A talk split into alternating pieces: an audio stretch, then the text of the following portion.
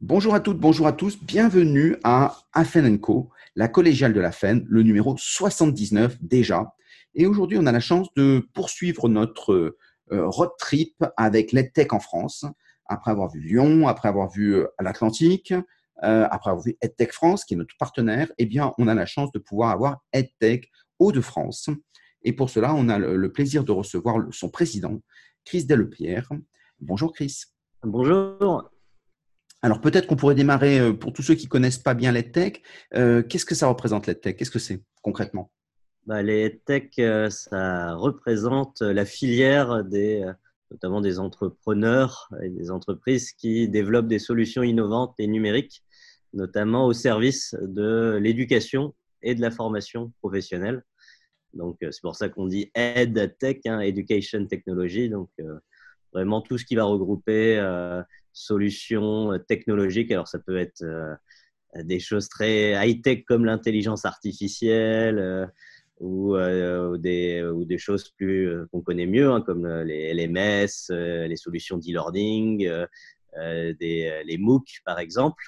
Et puis également, bah, tout ce qui va regrouper aussi bah, tout ce qui est Fab Lab, qu'on pourrait voilà, appeler, ou des, voilà, et tout ce qui va être innovant, donc aussi, euh, je pense à la réalité virtuelle augmentée, qui peuvent aussi être des, nouveaux outils euh, pour s'appuyer, notamment pour les, formations. Et donc voilà, c'est comment euh, on va regrouper bah, tous ces acteurs et tous ces finalement ces développeurs de solutions pour bah, les faire matcher, en tout cas faire matcher les offres et les, les, demandes finalement avec bah, les acteurs qui sont en demande justement de de, ce de cette révolution numérique, hein, de, cette digitalisation, hein, que ce soit des académies, des organismes euh, de formation, bien entendu, et euh, des collectivités également, euh, des grandes écoles, des universités. et donc, on travaille là à l'échelle des Hauts-de-France, hein, de la région. Alors justement, qu'est-ce qui t'a pris de lancer ça dans les Hauts-de-France? Ah bah, on, c'est vrai qu'on connaissait Tech France, hein, qui est euh, mmh. l'association un peu chapeau euh, au niveau euh, national, mais c'est vrai clair qu'il y a quand même une nécessité de créer des, liens de proximité au niveau vraiment local. c'est vrai que le territoire, ça fait c'est une valeur importante et, on retourne aussi à des, des, formes de circuits courts, même si on est sur du mmh. numérique. Euh, est-ce que c'est venu de ton idée ou est-ce qu'il y a une collectivité territoriale qui te soutient ou qui avait euh, envie de partager ça? Alors, euh, EdTech France, c'était par des entrepreneurs pour des entrepreneurs. Dans notre histoire, c'était aussi le, cas où, avec un autre entrepreneur, on s'est dit, bah voilà, il manque quelque chose mmh. en région. On a sollicité des incubateurs comme la Pleine Image ou Euratechnologie, hein, qui sont des, des grands centres euh, où il y a beaucoup de startups et euh, d'accompagnement euh, à des filières nouvelles. Et c'est vrai qu'il n'y avait pas de, forcément de. La filière EdTech n'était pas représentée, donc on s'est dit qu'il y avait quelque chose à faire. Et en mai 2019, donc il y a un peu plus d'un an, on a lancé un, un meet-up, une soirée. Mmh. et on s'est rendu compte qu'il y avait déjà une, il y avait une cinquantaine de participants qui étaient venus sans qu'on fasse forcément beaucoup de, de publicité. Donc euh, voilà, on s'est dit qu'il y avait un intérêt et euh, quelque chose à, creuser euh, autour de ça. Alors aujourd'hui, vous êtes combien? Alors on est à peu près bah, une, cinquantaine de, beaucoup, hein, participants. parce qu'on a fait une série de, quatre soirées, meet-up, etc. Mhm. Donc voilà, et des gens reviennent et donc une communauté commence à se créer. Euh, et là, euh, on va dire l'actu euh, la, plus chaude hein, du moment, c'est qu'on a créé officiellement l'association régionale. Bravo. Donc voilà, depuis le 24 septembre, c'est officiel. On a maintenant des, statuts et où justement on a, on a regroupé un noyau dur, un, noyau dur, je dirais, de, personnes qui, qui, veulent vraiment s'engager dans, dans, dans l'association. Euh, sachant que voilà, il y a une, des représentants à la fois bah, du, secteur éducatif, euh, l'éducation scolaire mmh, mmh. notamment, euh, des représentants de l'enseignement supérieur, et donc notamment avec Schema, qui est une des écoles aussi partenaires au niveau français de EdTech France, et puis bah, tout ce qui est lié à la formation professionnelle, qui est le troisième secteur, on va dire, des, des EdTech. Et donc, voilà, il y, a, tout un panel. Et puis, je dirais qu'on est assez large en termes de membres, hein, parce qu'on va retrouver des, des collectivités. C'est vrai qu'on est suivi par la région notamment de France, qui pourrait ensuite bah, nous, nous, soutenir dans nos, dans nos actions.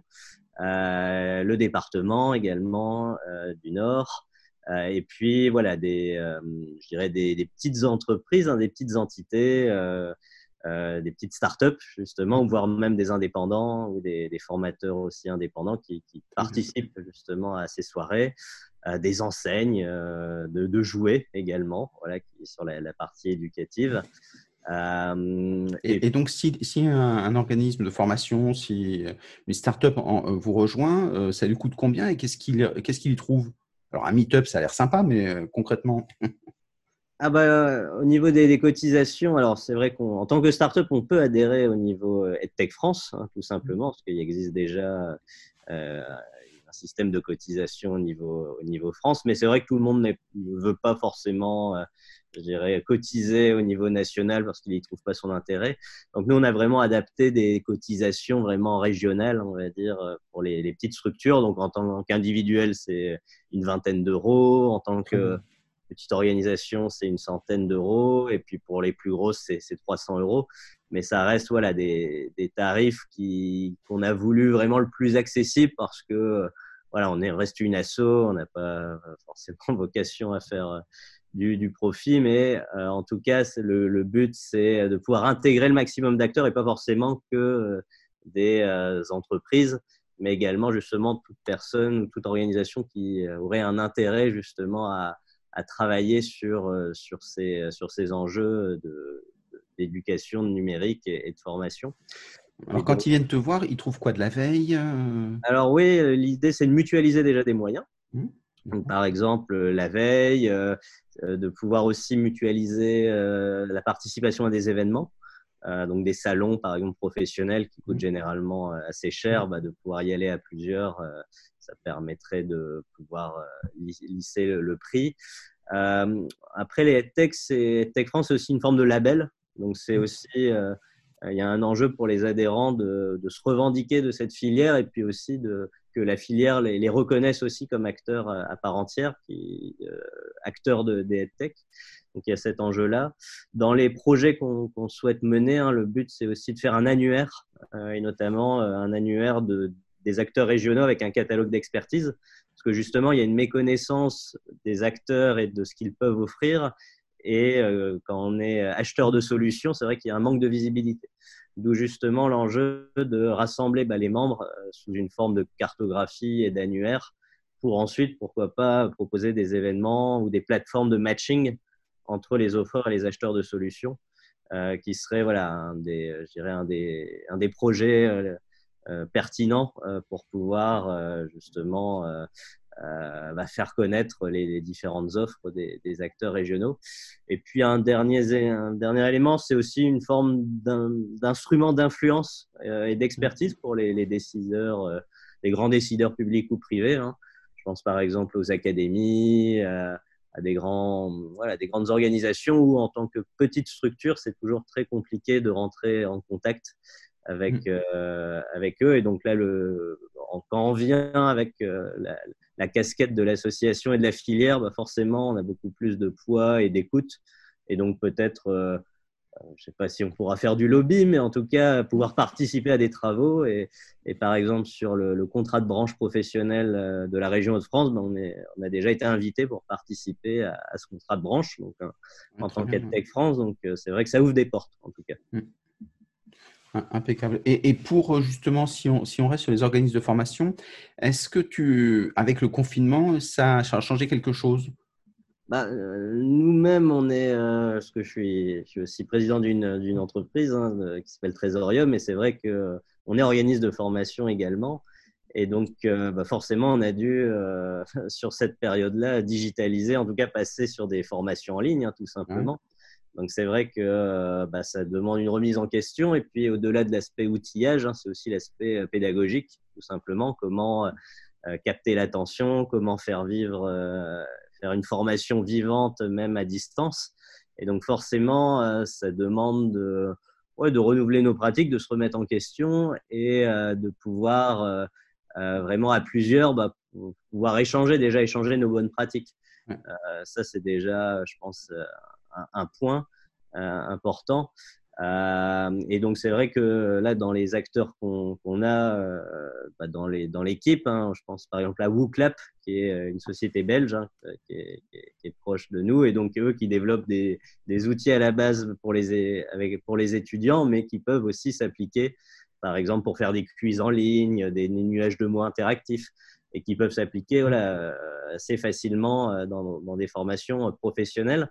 Donc voilà, l'idée c'est bah, d'avoir un panel d'outils, un panel d'acteurs et de pouvoir aussi bah, échanger nos, bonnes pratiques tout simplement. Euh, parce que c'est clair qu'on on est tous un peu confrontés euh, aux mêmes problématiques hein, du moment mm, mm. et on, est, on expérimente tous, euh, je dirais, de notre côté, d'où justement l'idée de, de de faire une, forme d'une communauté apprenante, c'est-à-dire euh, bah, comment nous-mêmes, euh, en tant que collectif d'acteurs, on peut aussi apprendre des uns et des autres euh, mm. pour, au service du bien commun. Et c'est aussi bah, la vision hein, de, de, de l'assaut Tech en Haute-France. Hein. c'est vraiment que le, le, territoire soit apprenant et inclusif. Donc c'est mm. vrai qu'il y a l'aspect aussi comment on peut être le, inclure le plus possible de, personnes, que la technologie soit bien au service de l'humain et de justement pour des publics euh, soit fragilisés, soit vraiment éloignés du numérique, euh, qu'on puisse aussi apporter des solutions accessibles. Euh, et ça, je dirais, c'est voilà, dans, dans l'ADN de l'assaut. je pense aussi à des, des, startups qui se lancent sur le, la question du handicap et des maladies 10. Mm. donc euh, la 10 Praxi par exemple, et, pour les, les, enfants notamment handicapés, voilà, il y, a, une petite entreprise qui, qui, est, qui est un entrepreneur voilà, qui, qui, se lance aussi dans ça, et donc le but, voilà, c'est de pouvoir justement le mettre en avant et, euh, et l'aider justement à développer ces solutions innovantes euh, pour, le, pour là, les, les enfants euh, qui ont des, des problèmes de, de voilà, avec un handicap. Exactement. Et alors, euh, alors ce, qui est, intéressant, c'est quand un entrepreneur a une idée, souvent, si c'est un technicien, il a une idée technique, donc il manque un peu la partie euh, développement, business, marketing, hein, souvent c'est ce qui fait défaut. Euh, est-ce que vous l'aidez Est-ce que vous en discutez avec lui sur... Bah, je dirais qu'un des, un des enjeux, c'est justement rapprocher les mondes. Et je pense par exemple là au monde des professeurs et des startups, mm, mm. euh, où justement dans l'équipe on a euh, une, la présidente des Voices, qui est une communauté de, de profs euh, euh innovantes et euh, voilà, ce qu'ils appellent des pédagogues geeks, donc des pédagogues geeks. Et c'est vrai que bah, là l'idée c'est de pouvoir justement faire rencontrer ces entrepreneurs qui ont des idées, qui ont des solutions avec ces communautés pour qu'ils puissent justement avoir des terrains d'expérimentation.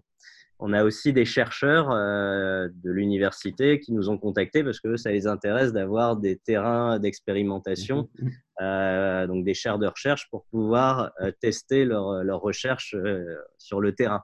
Mmh. donc il y a cet enjeu voilà, de, rapprocher les mondes et de pouvoir justement, bah, si un entrepreneur souhaite tester sa solution, bah, pouvoir faire, le, faire marcher le réseau en interne et pouvoir voilà, faciliter justement les, les rencontres. Alors, comment ça se passe avec la Belgique? Parce qu'ils n'ont pas du tout le même système. Ah, bah, c'est une bonne question. Ils sont sympas, les Belges. Après, euh, euh, on est ouvert justement sur l'Eurométropole. Donc, euh, le but, c'est voilà, c'est la région un peu étendue. Et, c'est vrai qu'en Haute-France, la, la, frontière, on est vraiment à proximité des Belges. Mhm. Après, c'est vrai que quand on parle de tech, on parle souvent aussi international parce que souvent, justement, le modèle français fait que, notamment dans l'éducation, ça reste assez fermé. Et donc, euh, une startup EdTech a, a, a, souvent vocation à s'internaliser euh, rapidement. Alors, moi, personnellement, je ne connais pas forcément le, contexte belge, mais en tout cas, les, amis belges sont, euh, sont les bienvenus pour justement échanger et pourquoi pas, justement, mm-hmm. s'il y a des, des, organismes de formation aussi en Belgique qui, qui chercheraient des, solutions euh, techno, bah, voilà, de, venir aussi euh, euh, voilà, dans nos meet-up. ça permettrait justement de, voilà, d'ouvrir un peu plus encore l'objet de, de l'association. mais en, tout cas, c'est vrai qu'il y a une vraie proximité avec la Belgique et c'est vrai qu'on n'a pas vocation à être que fermé Hauts-de-France, ça c'est sûr. Il y a de très belles associations comme Epsilon qui regroupent à la fois des, organismes de formation et des responsables de formation pour travailler sur les pratiques. Et donc, c'est assez intéressant de voir, parce qu'ils n'ont pas du tout le même prisme que nous. Euh, surtout l'éducation nationale, c'est beaucoup plus. Euh, euh, on essaye des choses, on, c'est beaucoup plus libéré chez eux parce qu'ils ont moins un cadre réglementaire important. donc, c'est intéressant de se voir avec les retours d'expérience de leur côté, qu'est-ce que ça peut faire. Et, très justement, comme tu le disais, bah, c'est aussi des économies d'échelle. Si on arrive à le faire sur les Hauts-de-France et qu'on arrive à le faire sur toute ou partie de la Belgique, c'est quand même pas inintéressant. Ah, c'est vrai que souvent, les solutions EdTech sont des solutions qu'on appelle scalables, hein, c'est-à-dire c'est des mmh. plateformes qui permettent de quel que soit le nombre euh, d'individus, euh, d'utilisateurs, de, voilà, que ça puisse marcher. Donc c'est vrai que ça peut, en tout cas, on a tout intérêt à, s'ouvrir et, notamment là sur des, des, pays francophones, en tout cas, de pouvoir facilement faire les ponts. 300 millions de, de, francophones dans le monde, donc euh, c'est un vrai marché. Ah ouais, bah j'étais même en Suisse euh, la semaine dernière et c'est vrai qu'il y avait des intérêts, euh, en tout cas pour ces solutions EdTech. Hein. Donc c'est vrai que voilà, partout, il y a. Je pense que de toute manière, au niveau des systèmes éducatifs, il y a tout à réinventer, même des pédagogies mmh. pour les adultes. Hein. Et donc, c'est vrai que bah voilà, une solution qu'on développe à, tel endroit et notamment au niveau local peut aussi servir, je pense, voilà, un autre, euh, dans un autre contexte ou un autre territoire. Et c'est vrai que bon, souvent la, barrière de la langue euh, voilà, fait que c'est. Et c'est vrai que les textes sont souvent euh, aussi développés aux États-Unis, dans, dans, des langues anglophones, et on le voit avec les, les GAFAM, hein, tout simplement. Mm-hmm. D'où justement bah, l'enjeu, et notamment là, il y a les, les assemblées généraux des, du numérique en ce moment aussi, avec l'éducation nationale, bah, de promouvoir justement des acteurs français euh, qui aussi développe euh, des, des solutions concrètes euh, voilà, pour, pour l'éducation. Et donc, au lieu de, voilà, de penser toujours gros acteurs ou GAFAM, bah, voilà, il mm. existe aussi près de chez soi bah, des, des entrepreneurs qui, qui, pensent aussi des, des solutions efficaces. et donc, c'est aussi un changement, je pense, de peut-être de paradigme hein, sur les, les solutions euh, qu'on a tendance à utiliser pour euh, peut-être aussi se rapprocher de son, de son territoire et des, des acteurs euh, et des acteurs du terrain. Tu, parlais de la scalabilité des, des produits. donc souvent, un des liens, bah, c'est aussi les financements. Parce qu'avoir des projets grands, c'est bien, mais avoir des, les moyens de ces données. Est-ce que vous les aidez un peu les adhérents à, avoir accès à des, tu parlais d'accélérateurs, de, de choses comme ça? Bah, euh, je dirais que euh, dans la, question de la veille, il y aura euh, forcément cet aspect de financement. En plus, on est soutenu par Euratechnologie, dans lequel on est hébergé, qui est, mhm. je dirais, en contact avec bah, toutes les, les, on va dire l'écosystème entrepreneurial classique, hein, mhm. donc les, les, investisseurs notamment, euh, au niveau France, euh, bah, euh, voilà, EdTech France est en lien aussi avec des, des capital risqueurs spécialisés dans les EdTech. Donc c'est vrai que ça peut faciliter. Du capital, Branch 8 Ouais, sont les deux gros qui sont. du capital, je pense. Enfin voilà, il y, a des, il y a mm. des acteurs et c'est vrai que la filière est assez récente. Hein, EdTech, on mm. n'en parle pas en France depuis longtemps, mm. mais il commence à y avoir en tout cas des, des fonds dédiés pour développer ce, type de solution. Et donc, c'est vrai que euh, bah, forcément, pour un acteur euh, isolé, il a tout intérêt à, pouvoir participer à, déjà au niveau régional pour être connecté au niveau national. Et naturellement, je dirais, entre entrepreneurs, on se donne un peu les, bons plans. Euh, par exemple, nous, dans l'éducation, il y a peu de subventions spécifiques pour financer des projets à l'école, mais Là, on en a identifié un et donc euh, bah, facilement, on peut, on peut le partager à d'autres, ce qui permet euh, euh, voilà, de, pouvoir ouais, partager nos bonnes pratiques parce que c'est vrai que c'est un secteur quand même alors euh, peut-être moins dans la formation professionnelle, même s'il y a beaucoup de chamboulements, je sais, avec les réformes, etc. Mais euh, être une entreprise viable dans, dans le secteur euh, éducation, bah, ça reste quand même assez complexe. Mm. D'où justement bah, l'enjeu de se serrer les coudes. Et puis, de toute façon, c'est des métiers qui ont du sens, hein, parce qu'on est on touche à l'humain, on touche à, voilà, au fait de développer les, les individus, les capacités, et puis voilà, le but, c'est aussi de préparer les, les, enfants et les grands-enfants que nous sommes tous au, monde, au monde qui vient. Et donc, il, il va y avoir des, des enjeux forcément de, la grosse difficulté avec l'éducation nationale, qui aujourd'hui s'ouvre véritablement sur l'innovation, c'est pas tellement la volonté, parce qu'ils l'ont, ils l'ont affiché, et on peut, on peut leur faire confiance, mais c'est simplement leur cycle long. C'est-à-dire qu'ils ont des, processus de négociation, d'industrialisation euh, qui sont tellement longs que finalement la startup a le temps de faire faillite avant que ce soit opérationnel. la, temporalité n'est pas du tout la même. Exactement. c'est clair que structurellement, en tout cas, c'est compliqué de, travailler avec euh, des acteurs de l'éducation nationale, c'est clair. Alors après, il y a, voilà, il y a, il y a plein de, il y a aussi l'enseignement privé, il y a, voilà, on peut trouver toujours des, des, je dirais des voies, de, des chemins de traverse, mais c'est vrai que c'est pas naturel. Et euh, par contre, bon, c'est quand même possible au bout d'un certain temps, mais euh, le temps, voilà, c'est ça qui manque hein, souvent quand on est un jeune entrepreneur.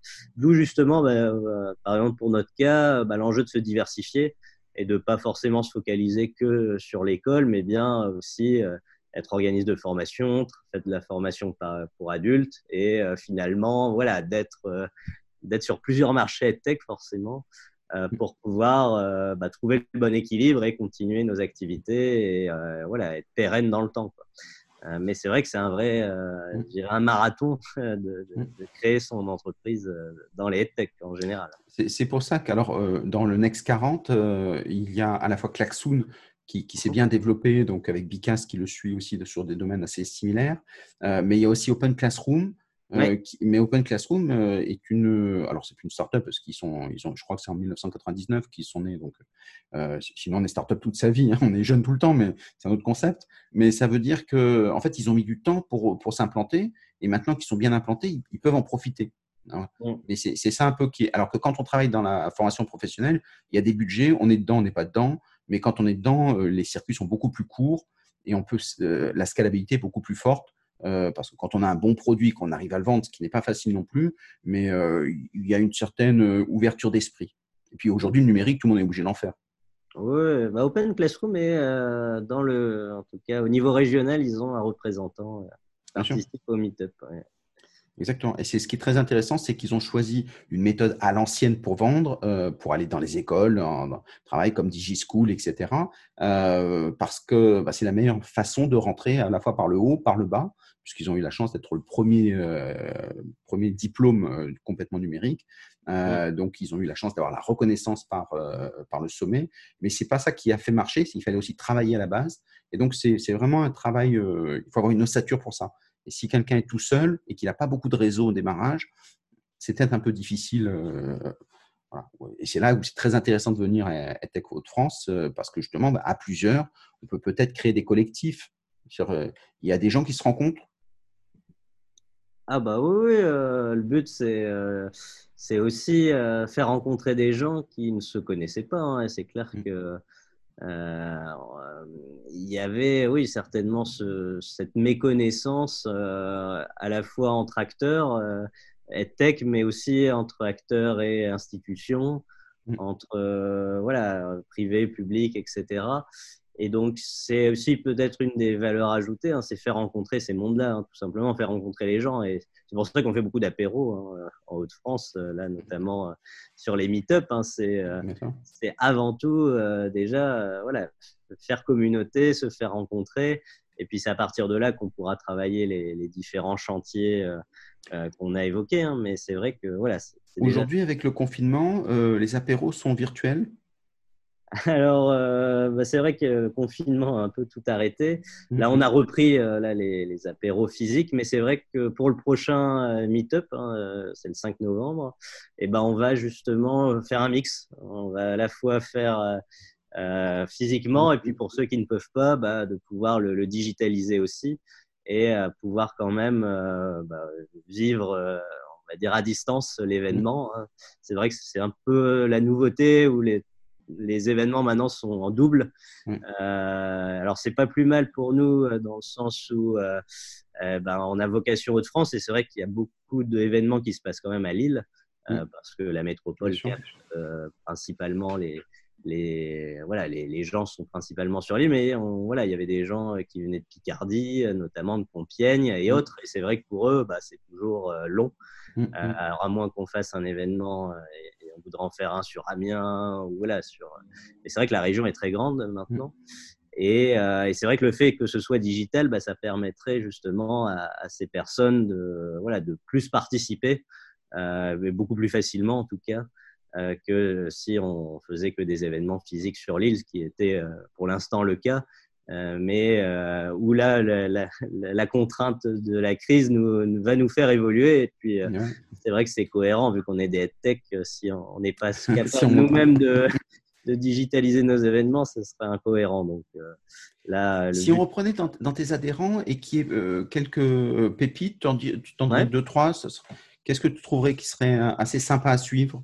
Bah là, euh, notre vice-président à la formation professionnelle, c'est Olivier Lefebvre, et lui, il gère l'agence DAD, qui est sur l'île, et euh, il met en place des dispositifs utilisant la réalité augmentée et virtuelle.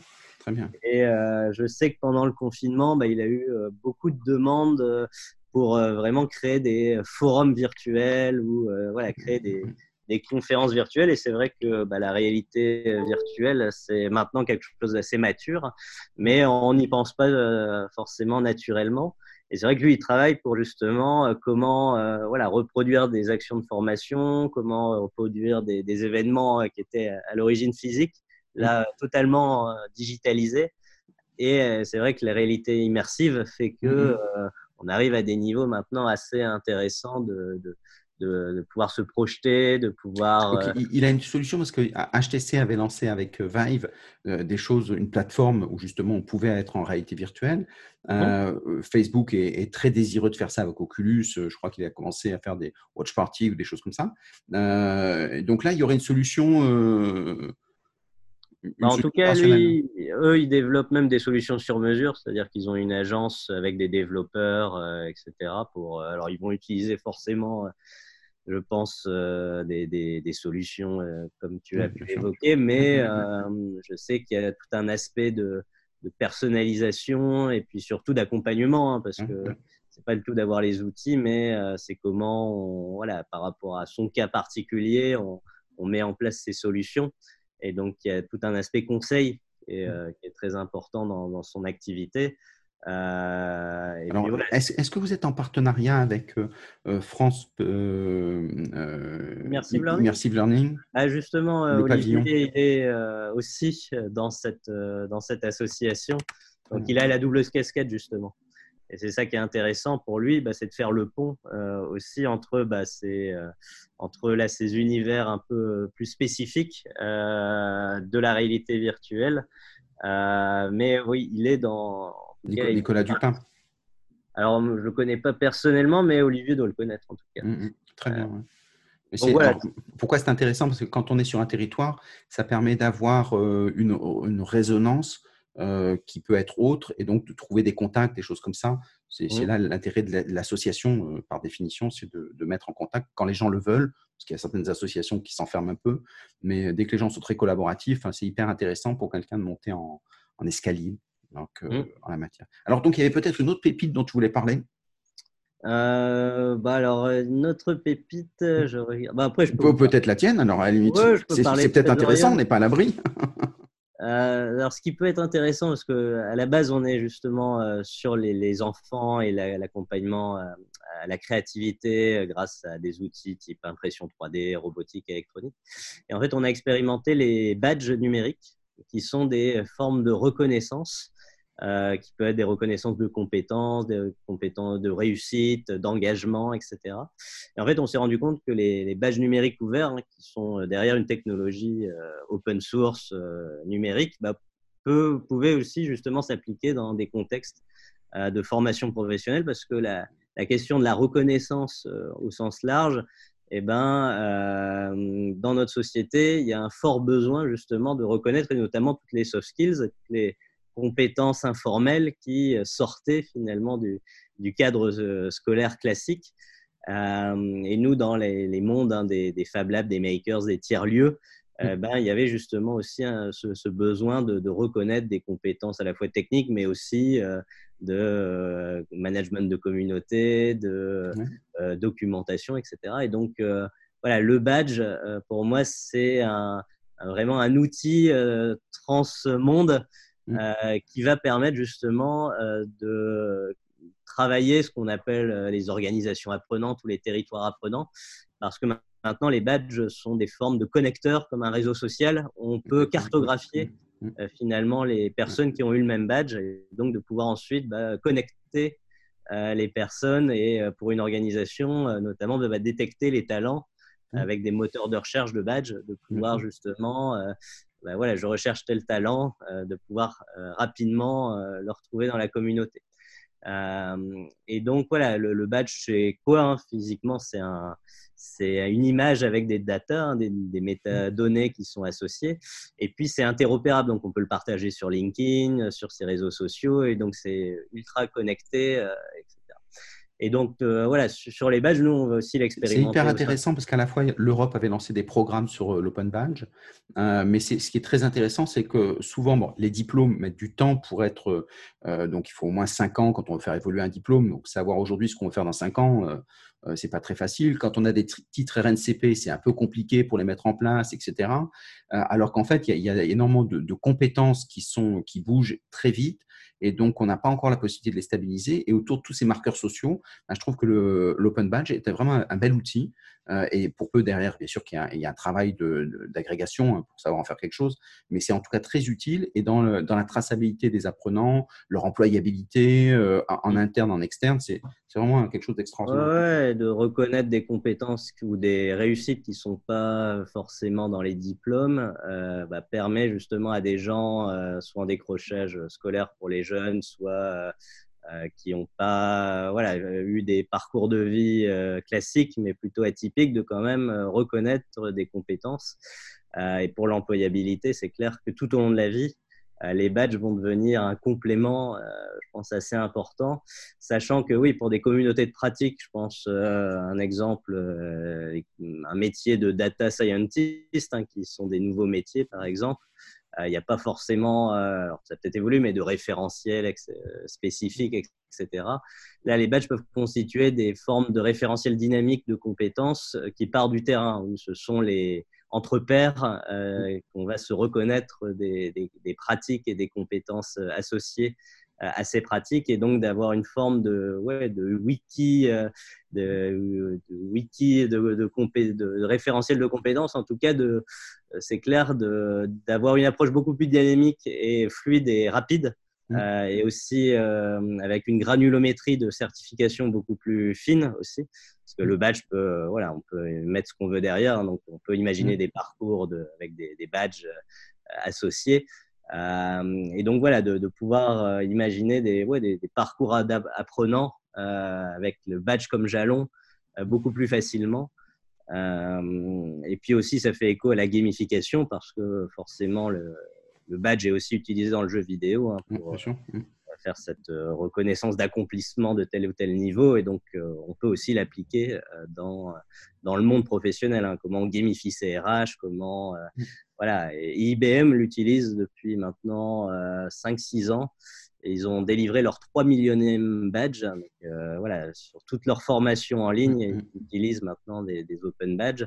Donc, euh, c'est vrai que euh, c'est quelque chose qui arrive beaucoup dans la société civile, dans les assauts d'éducation populaire, pour les académies. Et en entreprise, voilà, ça, commence, mais il y a, y a, besoin justement de, de, faire connaître en tout cas, ces nouvelles solutions. et notamment dans le contexte aussi de l'évolution de la VAE également, euh, bah, les, badges vont aussi euh, être, un, je pense, un atout, en tout cas une brique supplémentaire pour euh, fluidifier le monde de la, de la formation. Est-ce que dans des partenaires, parce que tu as abordé le sujet, il y a une dimension économie sociale et solidaire Alors, dans le territoire?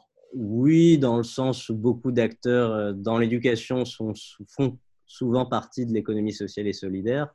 Ce n'est pas forcément le critère qui euh, qui, voilà, qui, est, qui est à l'entrée, on va dire, euh, qui est une contrainte à l'entrée, mais en tout cas, il y a quand même euh, des acteurs de, de l'ESS qui mmh. sont présents. Nous-mêmes, on est une entreprise de l'ESS, par exemple. Il y a des, associations aussi. Mmh. qui sont présentes aussi dans, dans l'association, qui font partie de l'économie sociale et solidaire. Donc je dirais que oui, dans les, en tout cas dans les valeurs qu'on veut aussi incarner hein, autour de la vision sociale des EdTech, euh, bah forcément, on va être proche de, des valeurs de, l'économie sociale et solidaire. Euh, Alors, justement, comme tu, tu, rentres dans ta, dans ta fonction, parce que tu as été élu, euh, donc félicitations, donc ça c'est bien avec un bureau. c'est un mandat qui dure combien de temps? Bah, je dirais qu'il, pour l'instant, c'est reconduit à chaque euh, assemblée générale. Hein, dire, euh. Donc c'est un an? Généralement, c'est trois ans. Euh, dans les statuts. pour, faire, pour pouvoir avoir un peu. pour avoir un peu de visibilité. Sur tes trois prochaines années, qu'est-ce qui te ferait dire que tu as réussi ton mandat? Ah, qu'est-ce qui me ferait dire bah, Je dirais que déjà le nombre de membres, hein, parce qu'on part de zéro, donc d'avoir d'avoir déjà plus, de, plus de membres en tout cas. Non, après, euh, je dirais d'avoir une communauté vivante, en tout cas qui s'autogère, hein, limite, parce que c'est mm. vrai que là, on met beaucoup d'énergie. C'est vrai que c'est plutôt les membres du bureau. Et notamment bah, voilà, l'équipe qui, qui, pousse et qui, qui, développe. Vous avez un bureau de combien? On est huit. c'est beaucoup déjà. C'est un, un, bon bureau, hein, mais mm, mais c'est vrai que l'enjeu, c'est que chacun soit plus acteur, tout simplement. Mm. Euh, donc, c'est comment on va là mettre pas mal d'énergie pour lancer la, dynamique et que ensuite, bah, le, voilà, les projets euh, vivent, que euh, je dirais ça, ça s'autonomise entre guillemets, et que finalement, moi en tant que président, j'ai plus besoin vraiment d'être d'être derrière ou d'être à l'initiative d'eux parce que les choses se, font naturellement. Donc, je dirais que là déjà sur cet aspect vraiment euh, responsabiliser les gens, leur faire prendre conscience qu'ils font partie d'une filière, euh, d'un territoire euh, dynamique autour de ces enjeux. je pense que ce serait déjà une première clé de succès pour, pour, pour les, les, trois prochaines années, du moins, parce que c'est vrai qu'il faut aussi consolider l'association. C'est vrai que l'enjeu, peut-être, ce serait de pouvoir embaucher un délégué, mmh. peut-être à mi-temps, hein, mais pour Mmh. voilà, pouvoir nous nous décharger parce qu'on est des entrepreneurs, on a nos, nos, activités aussi, nos boîtes à faire tourner, donc c'est vrai qu'on est limité en temps. Euh, et c'est vrai qu'aussi, une, dire une, clé de réussite, ce serait aussi bah, pouvoir compter sur euh, des fonds, peut-être régionaux, on, verra euh, comment on peut justement travailler en bonne intelligence avec la région, mais de, voilà, de pouvoir quand même avoir des moyens pour se donner, voilà, les, déjà sur les chantiers qu'on a pu évoquer comme une plateforme de, matching, un annuaire, etc., bah de, mmh. voilà, de pouvoir déjà euh, mettre en place ces chantiers-là euh, et d'avoir les moyens en conséquence. Euh, en conséquent, donc je pense que ce serait déjà aussi une bonne réussite au niveau du, du lancement et des, premières années de l'association. C'est top. Alors, si, on, élargissait un peu, c'est tout ce que je te souhaite, en tout cas, sincèrement, parce que je trouve que hum, quand on est sur un territoire et qu'on fait du lien et qu'on essaye de. Donc, c'est un petit périmètre, mais c'est une densité très importante parce que je crois que c'est de ces territoires-là euh, que naîtront les grands changements. Hein. Mmh. Donc, euh, à condition que ce soit des territoires ouverts, et c'est complètement ce que tu, ce que tu disais, mais c'est vraiment quelque chose de très intéressant. C'est pour ça qu'on fait un peu le tour de, toutes ces expériences de tech euh, qui sont variées, qui sont chaque, chaque, euh, chaque président porte un peu ses projets, mais c'est toujours très intéressant de tisser parce que le tissage, il faut bien que quelqu'un s'y colle, voilà. Et sinon, c'est mmh. pas naturel. Et c'est ça, cette, me semble-t-il, le rôle des corps intermédiaires. Et comme les corps intermédiaires traditionnels n'ont pas fait le travail pour plein de raisons euh, plus ou moins légitimes, dans ces cas-là, bah, il faut de nouveaux corps. Et je trouve que ce type d'institutions sont complètement légitimes avec cette dynamique, cet entrain euh, que vous mettez en place. Franchement, c'est vrai que on a, je dirais dans l'ADN, c'est la culture entrepreneuriale. Mmh. Et c'est vrai que c'est peut-être ce qu'on peut aussi apporter par rapport à des acteurs euh, traditionnels de la formation. Voilà, qui sont peu digitalisés, qui voilà, euh, se remettent pas forcément en question euh, naturellement, euh, d'apporter justement, d'être un peu cet aiguillon, d'apporter un dynamisme entrepreneurial et puis une culture peut-être plus tech, plus voilà, enfin c'est tout un, imaginaire aussi qu'on peut apporter, alors qu'il peut des fois faire peur parce que c'est vrai que voilà, la French Tech en général, l'esprit startup, etc. Startup Nation. Voilà, c'est connoté, puis ça a mm-hmm. du bon et du mauvais. Mm-hmm. mais en tout cas, d'apporter un peu plus de fraîcheur et par rapport à voilà, l'existant, je dirais, pour faire bouger les choses tout simplement. Et il y a besoin, de toute manière, sur la question numérique, de, de faire évoluer les choses. Donc, pour, toi, quand tu vois les gros chantiers qui se dessinent, que ce soit blockchain, euh, IoT, euh, il y a plein de mots comme ça qui sont lancés, euh, dans la formation, qu'est-ce qu'il faut un peu surveiller? Mmh. bah, C'est vrai qu'il y a des, technologies hein, qu'on pourrait dire disruptives, en tout cas avec des, des grands mots tu l'as évoqué, euh, blockchain, Internet des objets, etc. Après, euh, oui, l'intelligence artificielle pour le coup. Après, euh, je pense qu'il faut arriver à sortir de l'imaginaire associé et voir concrètement quelle est l'utilité de, voilà, par exemple, de l'IA pour son, pour son activité à l'instant T, quoi, à l'état de l'art. Parce que c'est vrai que des fois, il y a beaucoup de, de projections et beaucoup de fantasmes aussi mm. associés, qui fait que, euh, bah voilà, soit, euh, soit, soit, soit c'est pas prêt, soit c'est pas mature comme technologie, soit c'est beaucoup de, beaucoup de, de, mousse pour pas grand chose au final. et c'est vrai que par exemple sur la blockchain, je pense que ça peut être utile sur certaines applications pour vraiment faire de la traçabilité. Mais en général, euh, on n'a pas besoin forcément de blockchain pour, euh, par exemple, certifier un diplôme ou, euh, enfin, mmh. nous, avec les open badges, on peut, si on veut, le mettre avec une blockchain, mais clairement, c'est pas forcément utile. voilà, à 100%. Donc, il y a une tendance marketing, tu dirais Ouais, ouais c'est vrai qu'il y a aussi beaucoup de marketing. Donc, il y a une question de, de s'intéresser au sujet, hein, de rester en veille, tout simplement. Mmh mais d'avoir le discernement nécessaire pour euh, essayer d'imaginer concrètement euh, en quoi ça pourrait m'être utile quoi, comme, euh, comme, chose. après, surtout, pour moi, la révolution est plus pédagogique et sur la place du, du professeur ou du formateur, sur la façon de, voilà, de remettre l'apprenant au centre, de, la data peut-être? Alors la data, ça peut être un sujet. Connaître les apprenants ou Ouais, alors de mieux connaître euh, les, les, profils apprenants, etc. C'est vrai qu'il y a certainement des solutions, euh, euh, on va dire, qui va mouliner ces datas pour proposer des, des, schémas plus individualisés. Donc, je dirais pourquoi pas. Mais même dans la, la partie je dirais, animation de la formation, la partie posture, justement, euh, interactivité. Euh, si, tu avais un organisme de formation qui vient te voir en te disant, voilà, moi j'ai mon marché, je suis plutôt à l'aise dans ce que je fais, mais je ne suis pas du tout numérique, tu dis, euh, tu conseilles de faire quoi? Faire faillite? Non, non, je dirais que c'est pas une fin. Enfin, le numérique, c'est pas une fin en soi. Mmh. c'est quoi déjà votre vision et votre projet voilà, de formation ou de pédagogique derrière? Et à partir de là, en repartant du sens tout simplement qu'on veut donner, pourquoi pas outiller, euh, numériser, mais euh, je dirais plus on numérise, plus il faut humaniser. Mm.